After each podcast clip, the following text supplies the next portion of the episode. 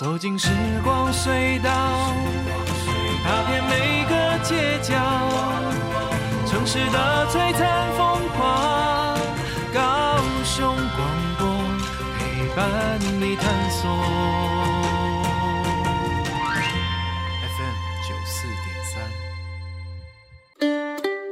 Hello，大家好，欢迎来到九四三人生小剧场，我是汉轩。不晓得伙伴们，这个星期大家过得健康平安，过得好吗？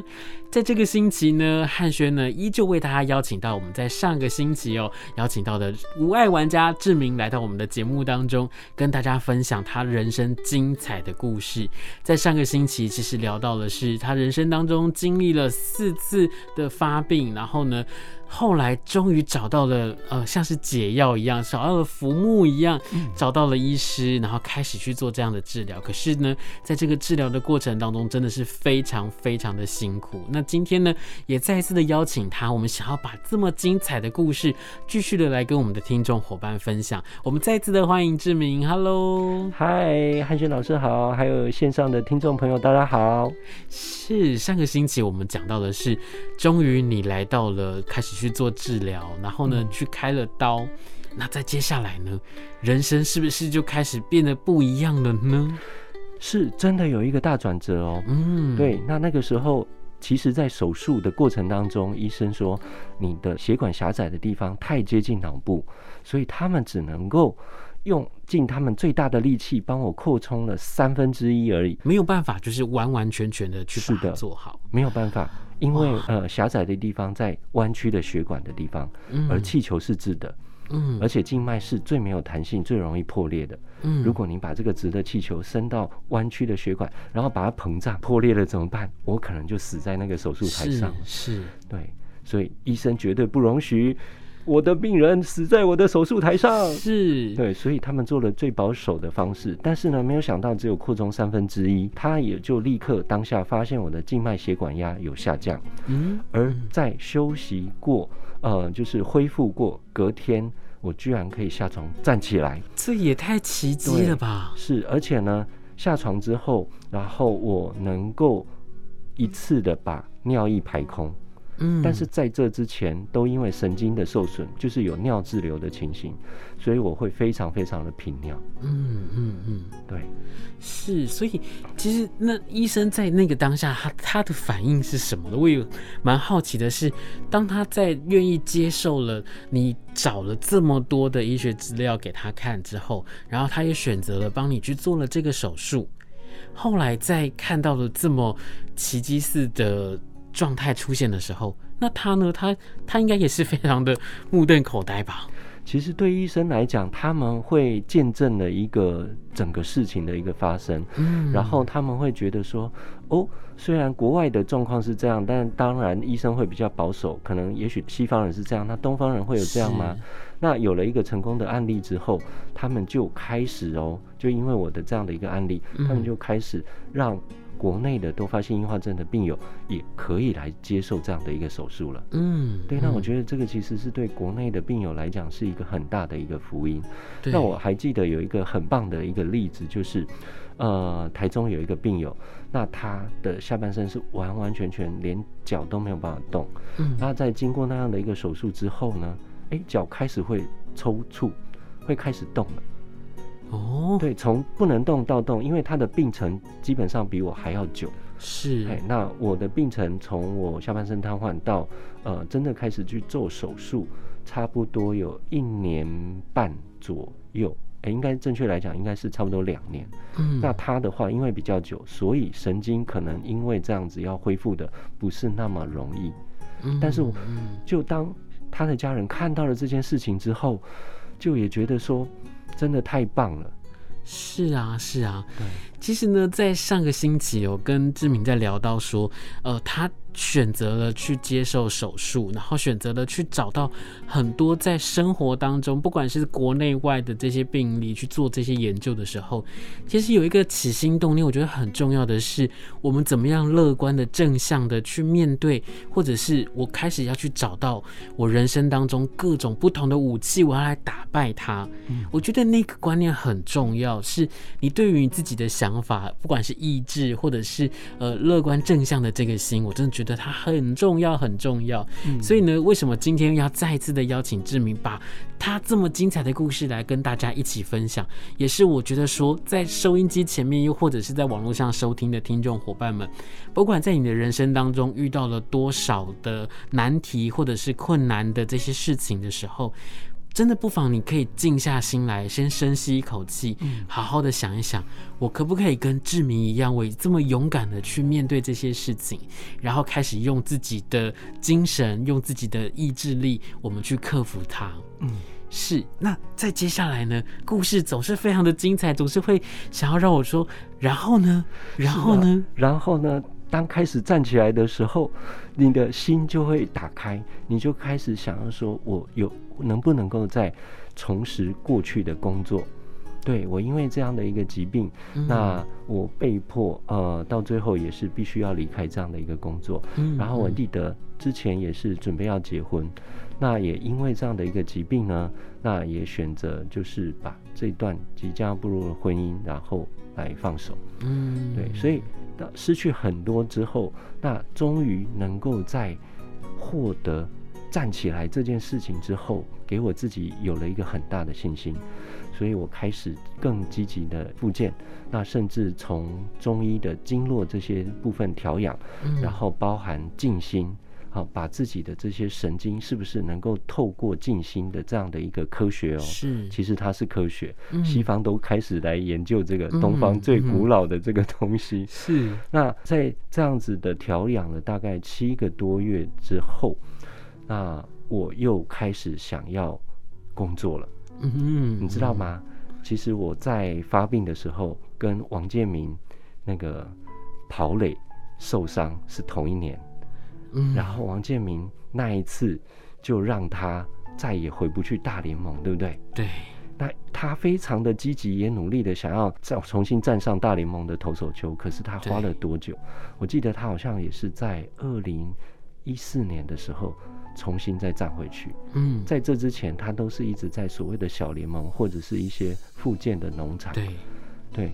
那我发现我的时间点跟他还蛮像的。嗯嗯。后来呢，我就真的呃，就是投了履历，我居然能够再重回职场，而且是在高雄的陆竹科学园区。嗯，对。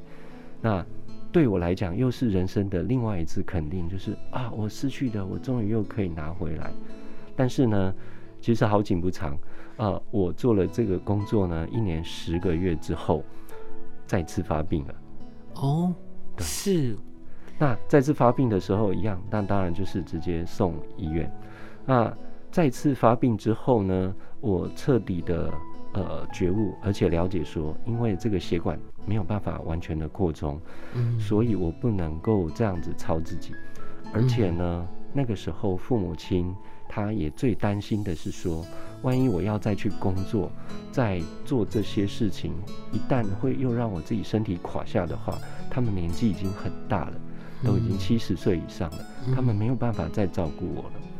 对，所以看到父母亲这样这么不舍的这样的一个情形之后，我就下定决心说，好吧，那我不要再做这样的高压的工作。嗯，对，因为工程师的压力应该是非常的大。嗯，说实在话，其实我发现现在每一个工作压力也都蛮，也是工作压力都很大。那因为我就想说，哇，刚刚其实我们有点轻描淡写的讲，一年十个月过后我怎么样了？可是我就想，这一年十个月对你来说，我相信那个付出的心力、体力，然后这身体上面的负担跟负荷，一定是远比我们所说的，就是其他的伙伴们来的还更大更多。对，因为。呃，我不是那个还未发病的我，对，那个时候我再重回职场，是我身上已经多了这个病，还有很多的后遗症。嗯哼，对。嗯，那即使是要去上班，我都还是包着尿布的，这个部分呢，其实是还是没有解决。嗯，对。那后来呢？后来。就离职之后，我开始思索一件事情。我认真思索说，到底什么样的工作才是适合我的呢？是啊，是啊。那我的第一个，我又怕冷又怕热，后遗症又这么多，然后呃，中午又非常容易累。其实像所谓的长新冠的这个后遗症，很容易疲累，嗯、就是我的一个症状之一。嗯、然后我有的时候呃也会所谓的脑雾，就是嗯，突然之间我会比较昏昏沉沉的。嗯，对，所以。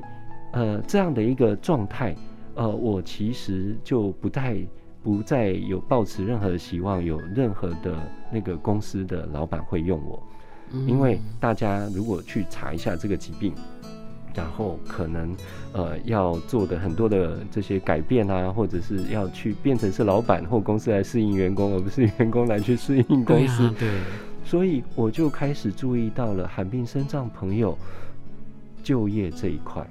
而这一块呢，也是许多呃罕病身障家庭父母亲的痛。对，那我还记得，呃，在我一直想要回去职场的那一段日子里面，我妈妈呃，其实走了这么多的日子以来，他压力也蛮大的。有一天呢，他就也是掉着眼泪，然后安慰我说：“志明，没有关系，了不起。”妈妈养你一辈子，嗯，那我听我是看着妈妈一边哭，然后一边讲这句话的时候，我自己心里面也在哭。然后那个时候，我就给自己呃立下了一个志愿，说不行，我不可以让你养一辈子。嗯，对，因为再怎么样，父母亲的年纪都比我们大。对，那是因为我我觉得，就算是在现在这个当下，我在听到的这句话的时候，我都会觉得。我我应该不会是心里在哭，我真的就是在那个当下，我会好难过，好难过，因为我自己我也不想要这样，可是我真的没有办法，我无能为力，嗯，所以我需要去改变什么，对，我需要去做些什么，没错，所以后来我就还是就投入了研究，虽然在家。那么我就用我的呃能够做的时间，我去参考了很多很多的社会企业，嗯，我去参考了很多的对于身障朋友这一块，他们是如何来去辅导身障朋友重回社会的经济自立的最后一里路。是我们都知道，其实罕病基金会的创立非常的不容易。呃，陈丽英大姐她因为自己的小孩，然后在医药上面求生存，这个最基本的生存权。努力到今天，包含了呃任何的一些健康促进，我们都还只是在生活上而已。嗯，而最终的回到社会的最后一里路，其实就是我一定要有经济自理。是这一里路也是最难。嗯，因为而且而且我知道的是，很少很少人在做这一块，因为其实应该都会是有前面，比如说我们刚刚讲到的是生活跟生存。对。可是，在接下来呢，我们可能会面对到的这个，比如说我们讲最直白的就业的问题的话，嗯、我看到的是很多人他会做呃所谓的辅导，嗯，可是辅导之后呢，我觉得这一块是很少人去看到跟真正去关心的，嗯，所以志明就开始去涉猎这一块，对。是，那然后那个时候我还曾经去参加过职训课程。嗯哼，那因为在屏东其实是农业大县，开出来的职训真的都是所谓的体力活。好，不管是什么呃农业的啦，嗯，还有旅游的啦，嗯，还有所谓手冲咖啡的啦，长长照的啦，这些都要体力。那对于我这种肢体有一点障碍的、体力不够的，我怎么可能会去从事这样的一个职业？怎么办呢？对，所以后来我一直等，好不容易等到了有所谓的网络行销大数据的职训课程之后，我开始觉得，哎。现在的网络越来越发达，已经不是我大学时候的网络了。是。那然后我就开始去思索说，如果要卖东西的话，我能不能够在网络上面卖东西这件事情？嗯。哎，后来我发现真的可以哦。嗯。嗯，是在你开始看到这一块之后，嗯，那我们就开始去做一些不同的，不管是资料收集跟改变了，对不对？没错。是。那我第一个想法是说。呃，我一定要有网站嘛，嗯，那有了网站之后，一定要有商品，是对，因为我们一定要做买卖。好，那现在问题来喽，我们呃要有商品，我们一定要先买回来再卖出去嘛？一般来讲，做生意应该都是这样嘛。对。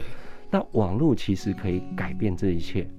其实现在的销售不一定你一定要真正的把商品买进来，而是我把我们肢体障碍的朋友定位在所谓的销售人员这一块，而他们可以不需要一定要自己去轻送货物或者去包这些动作。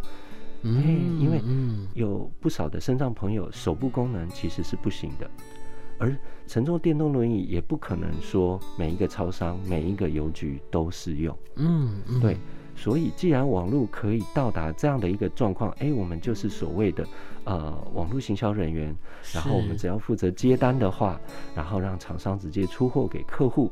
哎，那出货成交了，那只要有这个利润，我们是不是就可以在家轻松做这样的一个职业呢？嗯。而且啊，这可以造福很多的我们可能在这个街头啊，比如说金融机构门口啊，或者是车站、捷运站的周边，会有接卖者的身障朋友这件事情。是，原来透过网络，透过科技，接卖可以不用了。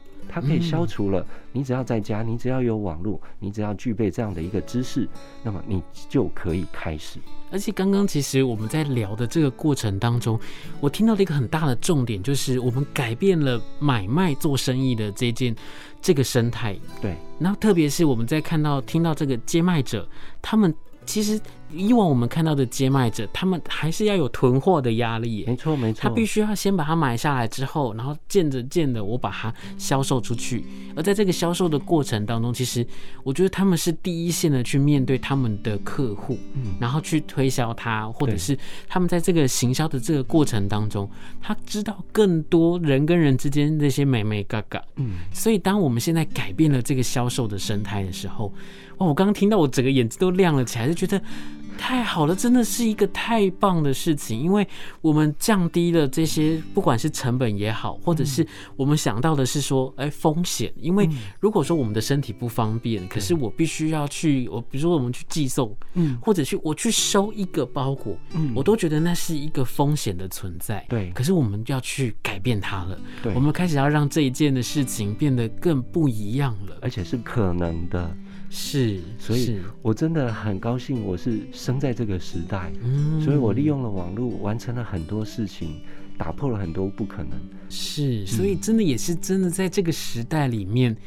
我们感受到了时代给我们的压力，当然也因为这些压力，我们去做了不同的改变，然后我们开始去享受它。嗯、是的，是，所以也在今天呢，为什么要叫做无爱玩家赖志明？其实邀请到他来到我们的节目当中，我也想要请他来为我们介绍一下。除了介绍他在前面呢，我们跟大家分享了他这个生病的过程，然后勇敢的站起来，继续的往前的过程。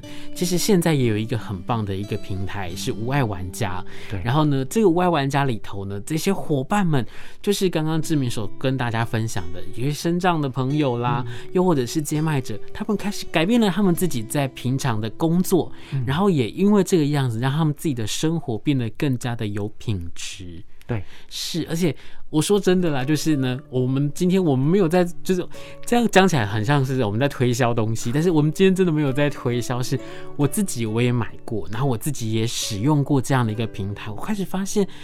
我不只是去帮助了这些朋友们，我更帮助了其他的店家。对，这些店家，他们可能是小农，他们可能是其他的呃有机的商品等等的东西。对，然后我们用了这样的一个方式去让我们的环境变得更好。嗯，这是一件多么让人开心跟快乐的事情啊！是啊，没错，是难怪要叫做玩家呢。是 是，那我想要再请志明跟我们分享一下，就是说，呃，从开始去。创业就是无爱玩家的这一个平台的时候，一直到现在这个过程当中，有没有让你觉得印象很深刻的事情可以跟我们分享？因为刚刚我们在讲的时候，哇，太好了，好像我好像做了这件事情，一切就顺风顺水了啊！绝对不会是这个样子的。是，那么可以跟我们分享一下吗？好，那其实创业对每一个人来讲，哈，嗯，我觉得就业还是比创业简单多了。哦，好。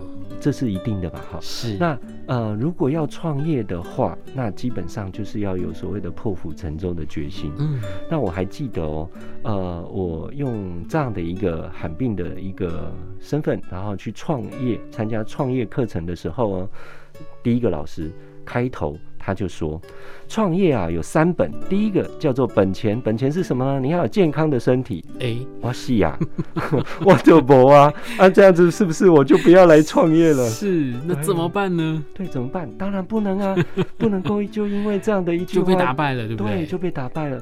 他说，现在创业百百种，不一定一定要很努力很努力，但是我觉得我们的创业一定要找到符合我们自己身体状况的。嗯。对，然后呢，在这个过程当中，其实，呃，这个网络的这个行销就是属符合我这样的一个状况。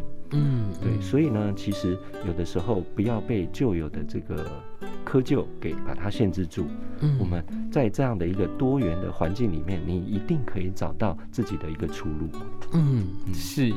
那么呢，聊到这边呢，我就突然想到一件事情是，我们在上个礼拜哦，来不及跟大家分享一首志明的创作。然后志明其实他也是一个，我觉得在写歌词啊，或者是在。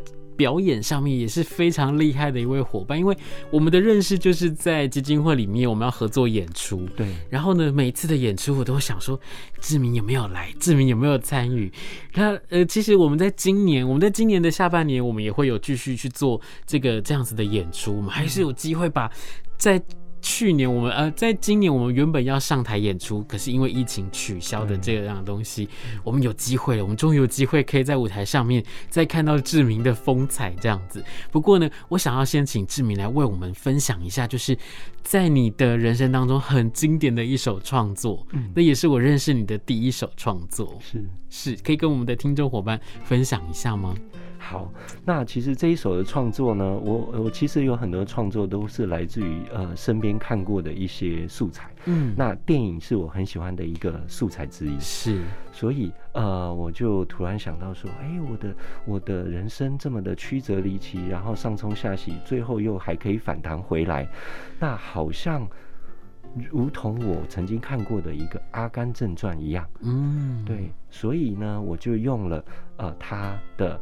呃，妈妈所讲过的一句话就是，是呃，人生就像一盒巧克力，你永远不知道下一颗的滋味会是什么。而这一句话正好就符合我的人生，是对。然后呢，我就。呃，因为我自己喜欢幽默嘛，我不喜欢说，哎、欸，这个这个歌唱出来太沉闷，因为太沉闷的歌，大家一定就不太会喜欢去唱。对，如果说我们心情都已经很郁闷了，如果要再唱沉闷的歌的话，那这样子其实对心情不太好。所以我就想说，巧克力，巧克力，巧克力，我应该要用怎么样来去诠释呢？哎，这个时候我就想说，巧克力有很多品牌啊，然后就把这些品牌啊全部都加进，变成我的这个歌词的一个元素。是，但是啊，我觉得虽然词写出来了。但是画龙点睛的给他的灵魂的是我们的石佩荣老师啊，对呀、啊，对，我觉得音乐还是很重要。那我自己呢，没有什么音乐底子，所以我只能先就文字的创作了。是，那不如呢，我们现在先来跟我们的听众伙伴来分享这首歌。这首歌的名字叫做是《巧克力人生》。好。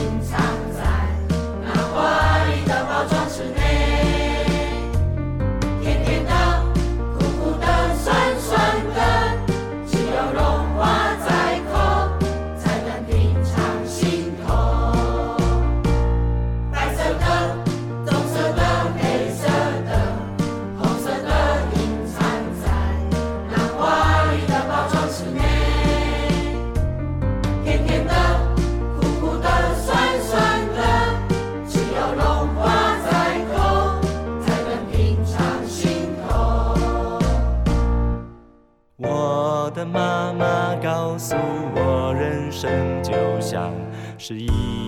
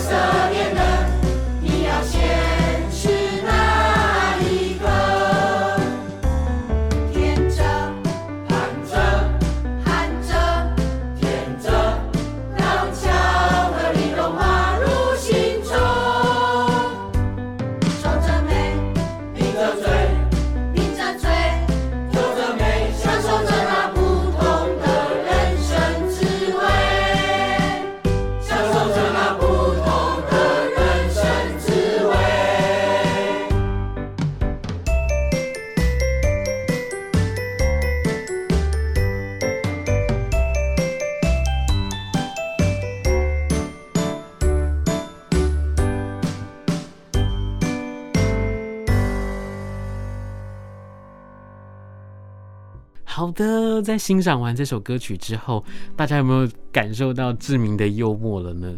不管是讲到巧克力的品牌也好，又或者是我们在听到这首歌曲的时候，我们真的不像是一般我们所想象的，是我们很悲观、很悲伤去面对这些事情。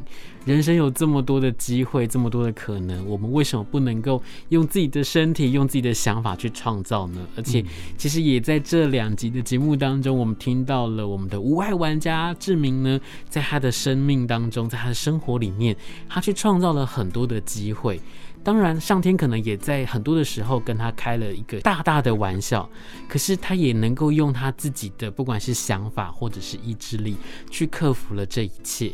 那现在呢，有了一个很棒很棒的平台，然后也希望透过这样的一个方式去造福更多更多，不管是在呃生活上面或者是心理上面需要帮助的朋友，可以再一次勇敢的去面对生活当中很多很多的困难。我觉得这两集的节目当中。能够邀请到志明来跟我们分享，真的是一件很正向、很开心的事情。我可以再多分享一些很特别的故事吗？OK，当然没有问题。好哦，就是啊，我发现啊，加入我们的平台的罕病生长朋友啊，其实他们都会有那种轻度、中度或重度嘛。嗯。而你们知道吗？让我最讶异的是，业绩做得很好的都是重度的朋友，包含渐冻人。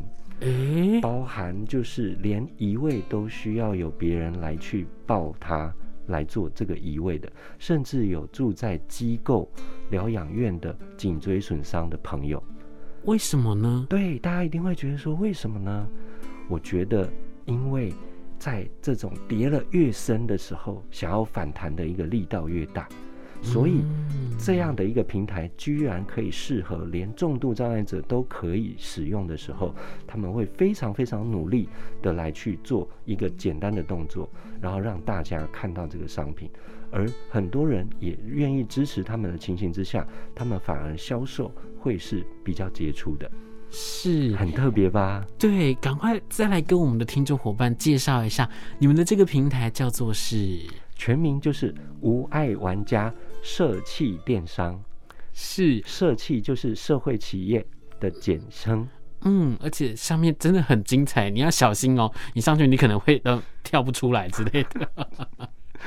是是哦，真的是，我觉得哦，人生真的就是要像你们活得这么样的精彩，这么样的激励人心，这样子才能够让每一天的生活都是这么样的多姿多彩的。嗯，是。那今天呢，真的很谢谢志明来到我们的节目当中，真的不好意思，还让你来了两次，分享了两集。不会啦，那之后我觉得，如果还有机会的话，还有其他的故事的话，我们在下一次，我们再邀请志明一起来跟。跟我们一起分享，好不好？非常非常乐意，我也非常把那种很细枝微末节，但是又可以讲的很精彩的故事分享给大家哦。OK，好，那么呢，今天真的很谢谢志明再次来到我们的节目当中，跟我们所有听众伙伴一起来分享。那我们要跟大家说声拜拜喽！谢谢大家，祝大家有个美好的一天，拜拜！谢谢大家，我们是九四三人生小剧场，我们下周见，拜拜拜，拜拜。